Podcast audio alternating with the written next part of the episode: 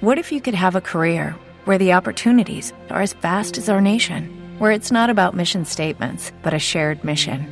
At U.S. Customs and Border Protection, we go beyond to protect more than borders from ship to shore, air to ground, cities to local communities. CBP agents and officers are keeping people safe. Join U.S. Customs and Border Protection and go beyond for something far greater than yourself. Learn more at cbp.gov/careers. A, decir que hay algunos que se han atrevido a decir que Él viene en tal fecha, que Él viene a tal hora o que Él viene en tal año. Y algunos se han atrevido a eso. ¿Sabe? En la Biblia había también ocasiones cuando personas aparecían diciendo esas cosas. Porque desde el primer siglo de la era cristiana, hoy estamos entrados al siglo XXI, desde el primer siglo de la era cristiana hubo inquietud por la venida de Jesús. Y dice la Biblia que ya en el tiempo de Cristo, mire, Cristo tenía apenas, este, tendría apenas unos 30 años que se había ido, porque murió en el año 33. En el año 63, 65, cuando fueron escritas las cartas paulinas, en la primera carta a los tesalonicenses, dice el apóstol Pablo, hermanos, no queremos que se perturben, ni por carta como si fuera nuestra, ni por espíritu, ni por palabra. Dice, no se perturben, porque la venida del Señor no sucederá sin que antes pasen estas cosas. Ya había confusión, ya había temores, ya había conclusiones que los hombres daban respecto a la venida de Jesús desde el primer siglo de la era cristiana. Pero, ¿qué es? ¿Cómo será la venida de Jesús? Quiero decirles en esta hora que el Señor vendrá a esta tierra y Él viene con un propósito definido. De antemano amamos, respetamos mucho a los estudiosos de la Biblia, respetamos mucho a los que eh, se compenetran en las escrituras, respetamos mucho a los que vierten sus opiniones, pero quiero decirles que no es el 2012 ni es el 21 de mayo. Amén. Yo amo, respeto, quiero mucho a las personas que estudian la Biblia. Me encanta que estudien la Biblia. Pero el Señor fue muy claro. Del día ni de la hora nadie sabe. El Señor dijo, nadie, ni siquiera se atreva alguien a decir el día, porque el Hijo de Dios dijo, nadie lo sabe. Amén. Así que hermanos, sigamos amando a todos, sigamos amando a todos, aunque digan que el 21 de mayo, ¿verdad? Sí, sigamos. Luego había algunos cristianos que decían, oye, pero es que de veras, mira, como que los mayas tenían, oye, a ver, a ver, ¿tú eres cristiano o eres maya o qué eres? Tú no eres maya. Oye, no, pero es que sí, el calendario maya, espérate, hermano.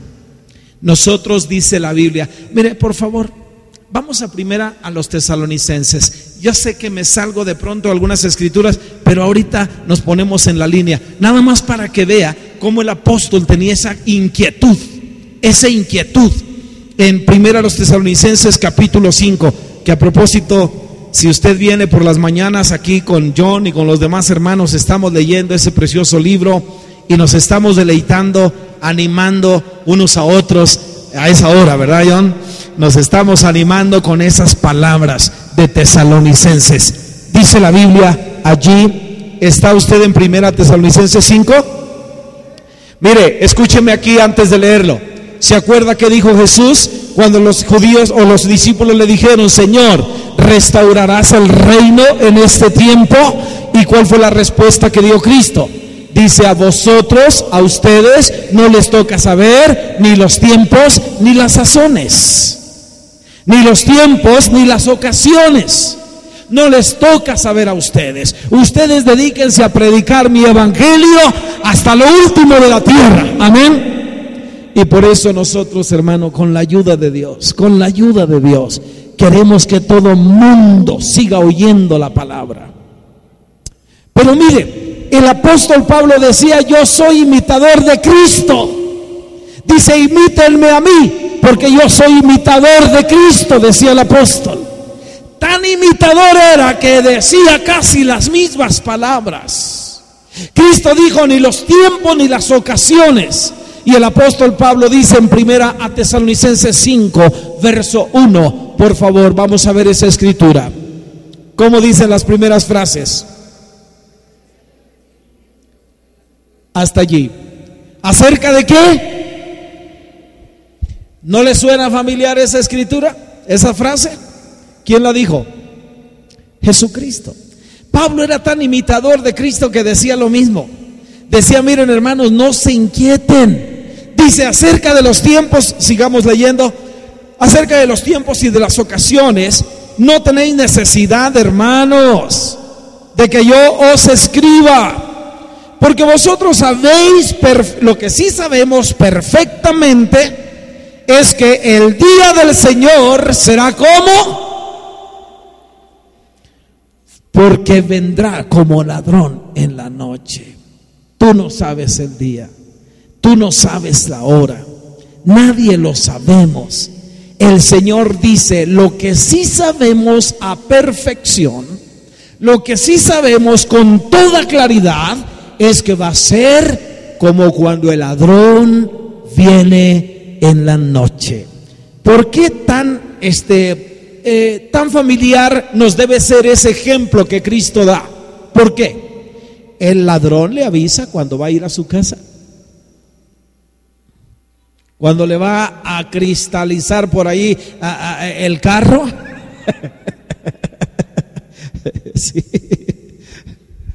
Le avisa cuando le va a dar un cristalazo ahí a, a su ventana, a su negocio, a su carro. Dice el Señor, bueno, quiero decirles hermanos, no se inquieten, lo único que sabemos a la perfección es que Cristo vendrá y vendrá como ladrón en la noche. Amén. Eso es lo que tenemos, pero vamos al tema en esta mañana. Entonces, no se inquieten, vamos al tema. Primeramente quiero decirle, Cristo mismo declaró la segunda venida. Primer texto, Juan 14, 3. Vamos ahí. Juan 14, 3. Ese es el primer punto que nosotros tenemos. Y Juan 14, 3. Bueno, lo leemos rápidamente. Cristo fue el que habló de su segunda venida. Y algunos dicen, ay pastor, pero por lo menos que tarde para que yo me case.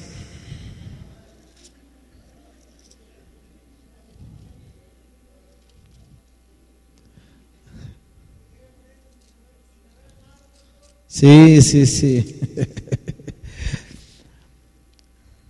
No más que me case y ya puede venir. Ese es el sufrimiento de los jóvenes, ¿verdad? Y los casados, ¿saben qué dicen? Les digo, jóvenes, que ya venga, que ya venga, que ya venga. O sea que no nos da gusto a nadie, hermano.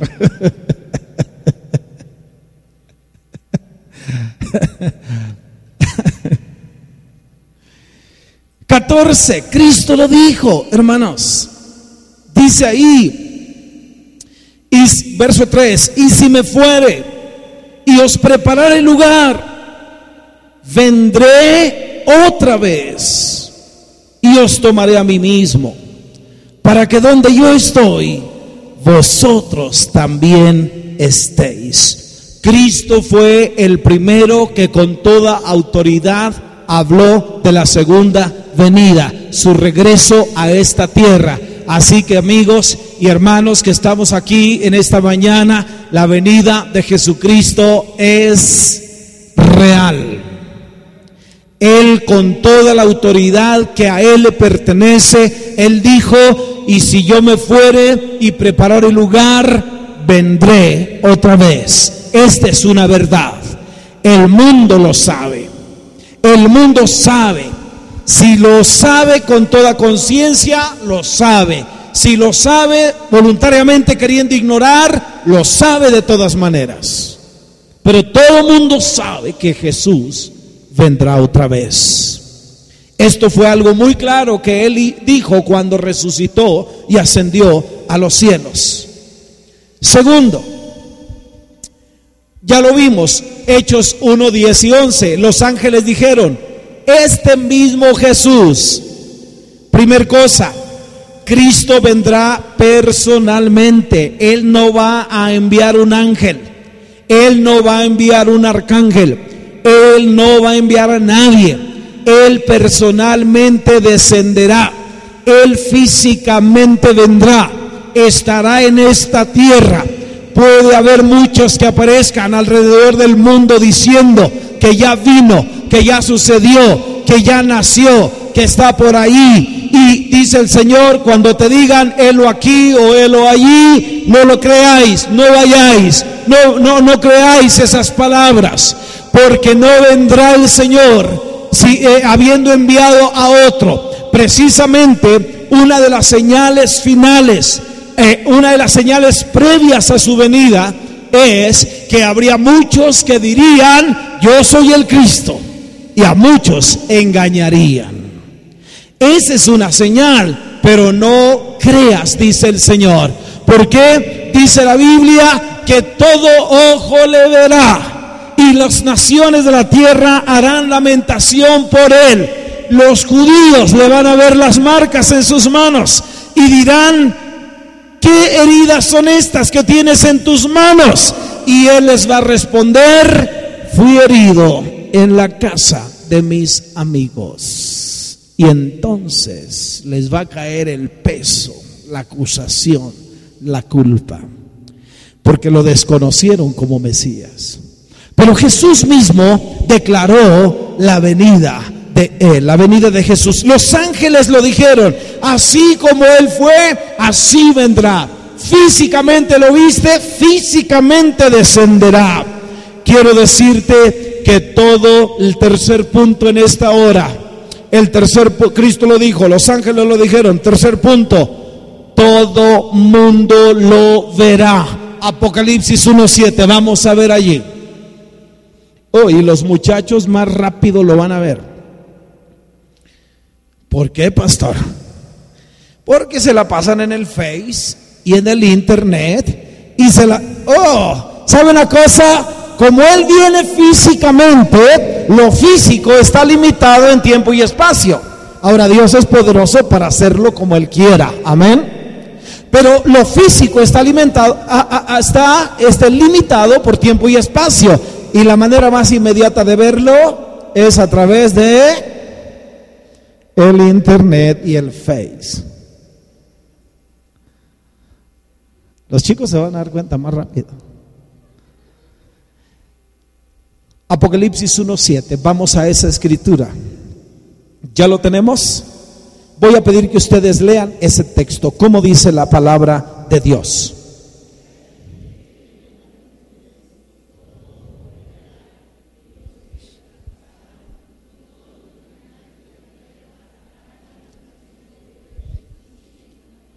¿Sabe una cosa? Lo vuelvo a decir, Dios es poderoso, Él puede hacer cualquier cosa. Él puede hacer que todo ojo lo vea sin necesidad de ninguna tecnología. Pero quiero decirle que tecnológicamente el mundo está preparado. Es el momento. Las cosas se pueden transmitir minuto a minuto. Ahora usted puede meterse a noticieros y le van diciendo lo que acontece minuto a minuto. Entonces en un instante el mundo se va a dar cuenta que Jesús ha vuelto a esta tierra. Todo ojo le verá, todo ojo. Y todos los linajes de la tierra se van a dar cuenta que Jesucristo ha cumplido su palabra. Volverá. Él volverá. Él estará de retorno a este mundo. ¿Qué más? Por favor, cuarta cosa vendrá después de los grandes eh, dolores de parto. Cristo vendrá después de estos momentos de tribulación tremenda. Y yo le pido que veamos Mateo 24. Vamos ahí, por favor. Vamos ahí, Mateo capítulo 24.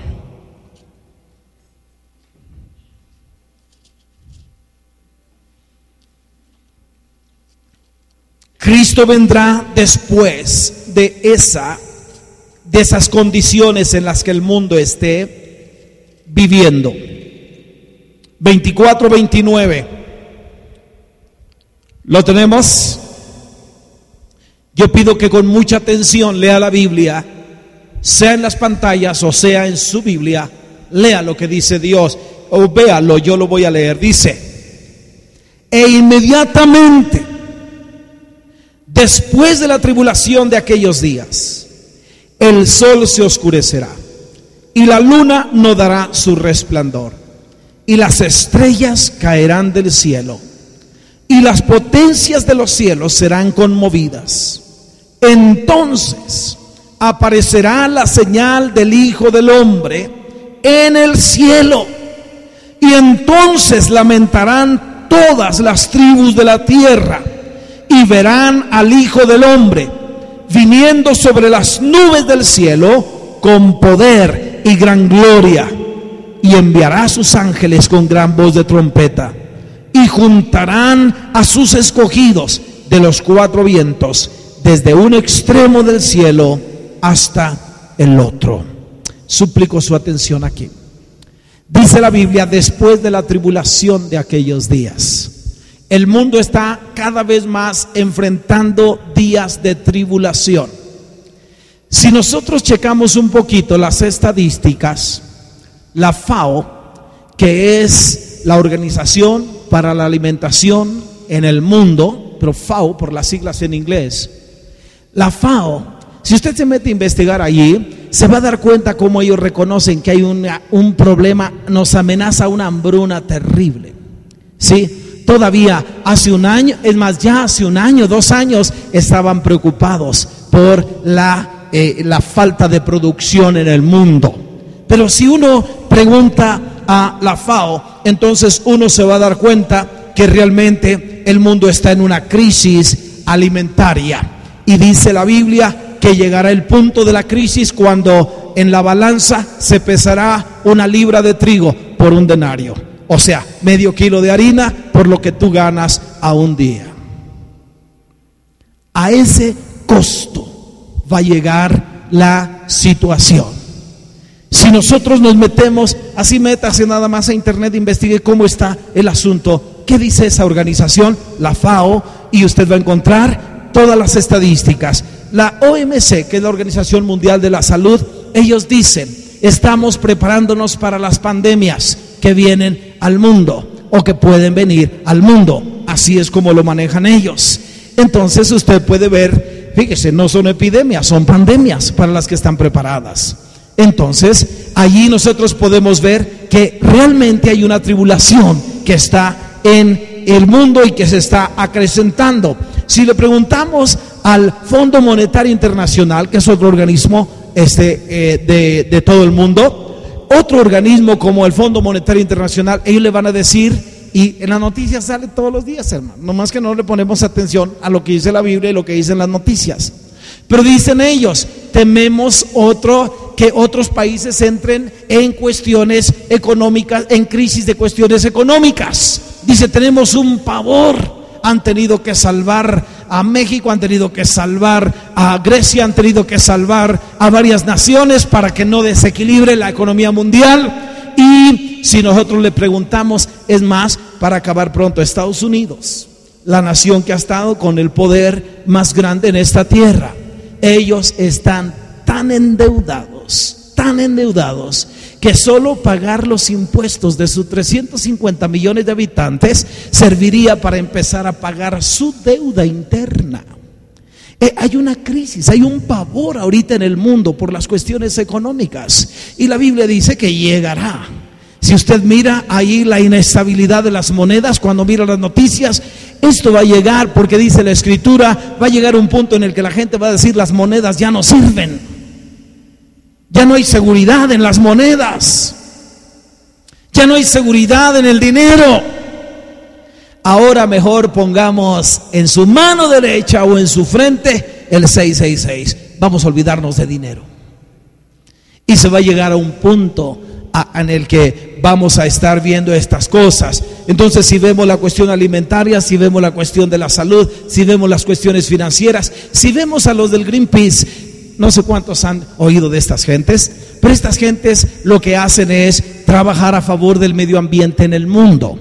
Si nosotros los vemos a ellos, están preocupadísimos. ¿Por qué? Por cómo se están consumiendo las hectáreas y las hectáreas, no aquí en Chihuahua, en Coahuila, en Texas, pudiera ser, porque ahí hay grandes bosques, en la Amazona, ¿sí? O en la Amazonia, en esa zona del sur del continente americano. Y en los pocos, pocos lugares que tienen o que son el pulmón del mundo, ellos están preocupados por lo que está pasando, por la contaminación de las mares, por la muerte este, repentina de muchas aves, no sé cuántos vimos en las noticias, eh, de pronto aparecieron muchas aves muertas en diferentes partes del mundo, de, repente eh, peces muertos por muchas partes del mundo, la contaminación de los mares, de los aires, de todo. Si nosotros nos vamos por allí, nosotros podemos ver que esto se encamina hacia ese lugar se encamina hacia ese, esas condiciones en las que estará el mundo y nosotros lo estamos viviendo, lo estamos viendo. ¿Sí? El Señor Jesucristo dijo inmediatamente después de la tribulación de esos días aparecerá la señal del Hijo del Hombre en los cielos. Inmediatamente después. Entonces, pero vamos al último punto. Quiero ser muy concreto la venida de Cristo será repentina. ¿Sí? Por favor, Mateo 24, 44. Mateo 24, 44. Y este es el último punto y entraremos a la conclusión en esta mañana. Pero, dice la Biblia, Mateo 24, 44. ¿Ya lo tenemos? Dice así, por tanto también vosotros estad preparados. Y ustedes terminan el texto. ¿Qué dice? A la hora que tú no piensas. A la hora que no pensamos, a esa hora vendrá. ¿Sabes? Esto es lo que la Biblia dice en términos muy concretos acerca de la venida de Jesús. Él vendrá otra vez. Una, una, de las cosas que decía el Señor será como cuando la mujer embarazada está a punto de dar a luz. ¿Sí? Cuando la mujer está a punto de dar a luz, el Señor decía, cuando ven esas cosas que pasan, son los principios de los dolores. ¿Qué hace una mujer cuando le empieza a doler este su cuerpo que está a punto de dar a luz? ¿Qué es lo que hace una mujer? Levanta a su marido. Eso es lo primero. Prepara su ropa, prepara las cosas, ¿verdad? Se baña y casi quiere agarrar a golpes al marido si no le apura. Porque ella sabe que el alumbramiento está muy, muy cerca. Ella sabe que si no se apresuran, algo puede pasar trágico. Entonces, cuando la mujer comienza a sentir dolores, inmediatamente avisa y se va al médico. ¿Sí? Y la que es primeriza, ella quisiera que ya la atiendan. Y el médico la regresa. dice, no, vete a caminar. ¿Cómo que voy a caminar?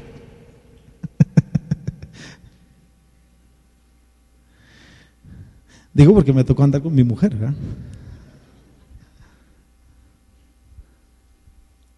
Y dijo el Señor, cuando estas cosas comiencen, son los principios. ¿Qué, hace una mujer? Se baña, se prepara, prepara su ropa, levanta a su marido, ya es más, ya casi quiere que el carro esté caliente. Ya ni lo calientes. Ya. ¿Cómo debe ser la actitud nuestra?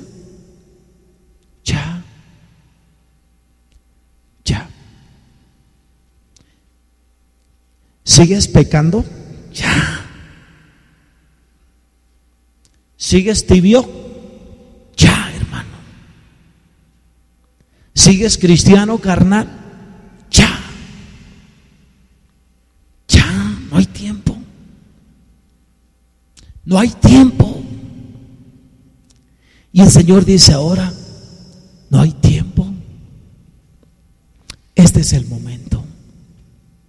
La semana de santificación, dijimos, un texto que está en Apocalipsis, el que es santo sabe qué debe hacer. Santifíquese más. Ya.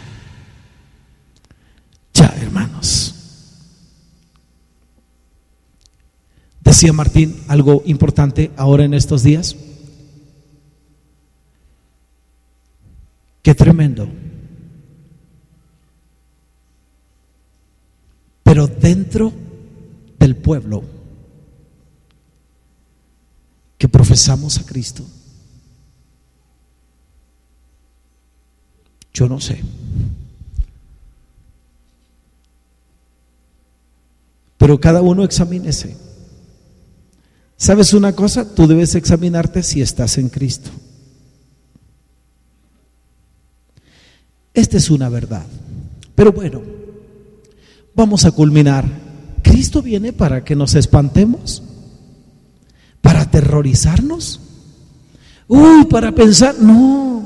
¿Sabes qué quiere el Señor Jesús? Lo contrario. ¿No es cierto que despierta pensamientos y cuestiones, sentimientos de temor, de pavor, de pánico? Ya viene Cristo, ya viene Cristo al Hijo de Dios, a la iglesia de Dios. Él tiene el propósito de que le provoque lo contrario. Y yo voy a pedir que cerremos con esos textos. Judas. Abra su Biblia en Judas como acaba de ahorcarse Judas, han de pensar que es ese Judas, pero es Judas cristiano. Este que vamos a ver. Porque hubo un Judas bueno, ¿eh? No, no, no pensemos que hubo todos los Judas malos. Judas, capítulo 1, o bueno, nada más tiene un capítulo.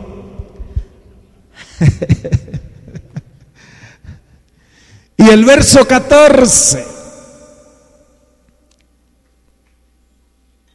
Oh, mis amigos y hermanos que estamos aquí en este día, el Señor quiere y nos dice, ya es el tiempo. Así como cuando la mujer está a punto de dar a luz, mujeres, ustedes más que cualquiera pueden exhortarnos y decirnos que tan cerca está la venida del Señor. El Señor les usó a ustedes como ejemplo a ustedes como ejemplo. Y él dice aquí, Judas 1:14, mire, es que dejemos cosas. Bueno, luego le predico de eso. Vamos a la Biblia. Judas y el verso 14. Ya lo tenemos, amén. Dice ahí. Dice, de estos también profetizó Enoch, séptimo desde Adán, diciendo, he aquí vino el Señor con sus santas decenas de millares. Ya en el Antiguo Testamento se hablaba de la venida de Jesús con sus santos. Sigue diciendo el 15, para hacer juicio contra todos y dejar convictos a todos los impíos de todas sus obras impías que han hecho impíamente y de todas las cosas duras que los pecadores impíos, que dice, Qué triste, pero hay gente que ha hablado contra Jesús. Y duro, duro contra Jesús.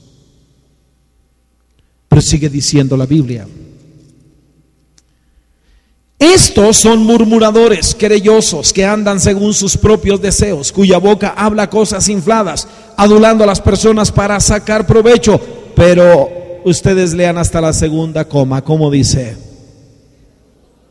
una vez más. Una vez más. Mírame aquí, por favor. Cuando yo miro todo el sentir de Dios Y dice, y vendrá para poner en claro a todos los que han pecado y han hecho obras impías y han hablado contra Él. Y Él va a traer juicio sobre ellos. Cuando lo miro todo así, digo, Dios, qué ira tremenda contra la maldad. Pero cuando se trata de ti, y cuando se trata de ti y de mí, de nosotros, Él dice, pero a vosotros, amados, a vosotros les espera algo distinto. Amén. Ven. ¿Tú quisieras que tu hijo esté lleno de pánico? Si tu hijo se asustara, ¿qué harías? Lo abrazas. Y si no es suficiente, te lo pegas al corazón. Que no se espante. Bueno, a quien les puede provocar y les debe provocar pavor la venida de Jesús es a los que no han querido nunca arrepentirse ni apartarse del mal. Pero si tú has decidido y dices, Señor, mi vida es tuya, yo te amo. Yo te amo, Señor Jesús. Dice el Señor, para ti, para vosotros, oh amados. Sigamos viendo qué nos espera. Dice, verso 17. Pero vosotros, amados, tened memoria de las palabras que antes fueron dichas por los apóstoles de nuestro Señor Jesucristo, los que os decían, en el postrer tiempo habrá burladores que andarán según sus malvados deseos. Estos son los que causan divisiones, los sensuales que no tienen el espíritu. Pero vosotros, amados, ¿qué debemos hacer entre tanto Cristo viene? ¿Hay que edificarnos en qué? Sí, mi hermano. Algo más, dice ahí, oren en el Espíritu Santo. 21 sigue diciendo, consérvense en el amor de Dios, esperando la misericordia de nuestro Señor Jesucristo para vida eterna. A algunos que dudan, oh, insístanles. A otros, sálvenlos, estórbenles, arrebatándolos del fuego y de otros tengan misericordia, porque no ellos se enojan cuando les hablamos. Tengan misericordia con temor, aborreciendo aún la ropa contaminada por su carne, y aquel que es poderoso, mis hermanos, para guardaros sin caída y presentaros sin mancha delante de su gloria con gran alegría, porque la venida de Cristo para su pueblo será para tener gran alegría. ¿Sabe qué dijo Cristo? Dice, cuando yo venga los volveré a ver y cuando los vea se llenarán de gozo. Un gozo que nadie se los podrá quitar. Un gozo tremendo que nadie se los podrá quitar. ¿Vale la pena tener a Jesús como Señor? ¿Vale la pena tenerlo como Salvador? Hermanos, sigamos siempre adelante. Puestos en pie, terminamos con primero a los, a los tesalonicenses 5. Ahí vamos a terminar esta palabra. Yo les animo, mi amigo, mi amiga, si todavía no le has dicho, sí, Señor Jesús, aquí estoy. Te reconozco como mi Señor y mi Salvador. Amigo y amiga, si todavía no le dices, es importante que hoy le digas. Y hermanos que estamos aquí, ¿andas tibio? ¿Andas frío? ¿Andas con sentimientos? Ya ni me hablan, ya ni me aman, ya ni me dicen, nadie me quiere. ¿Andas con esas cosas? ¿Sabes qué dice el Señor? Alto, alto. El tiempo es corto, hermanos. Nosotros necesitamos... Ah, y porque el tiempo es corto, ya debo de abandonar todo. Ya no debo hacer planes. ¿Sabes una cosa? Debes hacer planes como si faltaran 100 años para que Cristo venga. Planes para tu vida. Pero cada día que Él te permita vivir, debes vivirlo como si fuera el último día. Amén. Sí, haz planes como si faltaran 100 años. Tú no renuncies a los proyectos que Dios te ha dado. Pero si te deja vivir hoy, es para que lo vivas como si fuera el último. Terminamos, primera Tesalonicenses 5. Ya lo tenemos, amén. Dice ahí,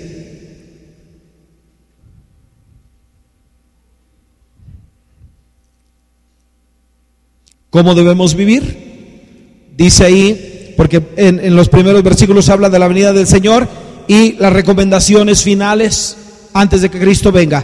Verso 15. ¿Está cómo? ¿Cómo debe ser nuestra actitud?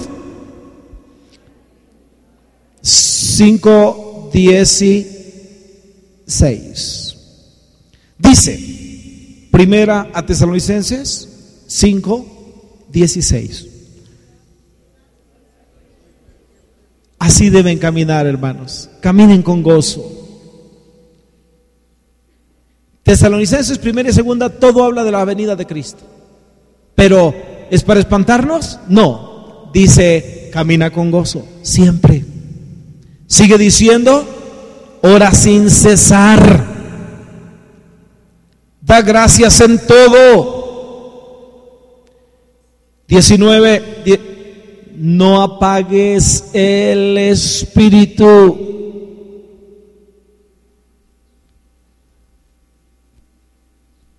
¿Estás dejando que tu espíritu se apague?